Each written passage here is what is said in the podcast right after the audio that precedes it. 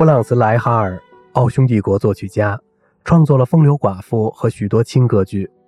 马勒和他年轻的妻子阿尔玛在维也纳看了《风流寡妇》，他们非常喜欢这出歌剧，一回家就开始跟着那曲调跳舞。马勒还凭记忆在钢琴上弹了那段圆舞曲，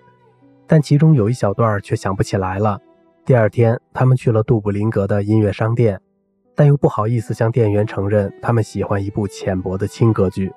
于是，当马勒向店员询问自己的作品销售情况时，阿尔玛急急翻了一遍《风流寡妇》的钢琴谱。等一出门，他就向她完整的唱出了这段圆舞曲，那段旋律深深的印在两人的脑海里。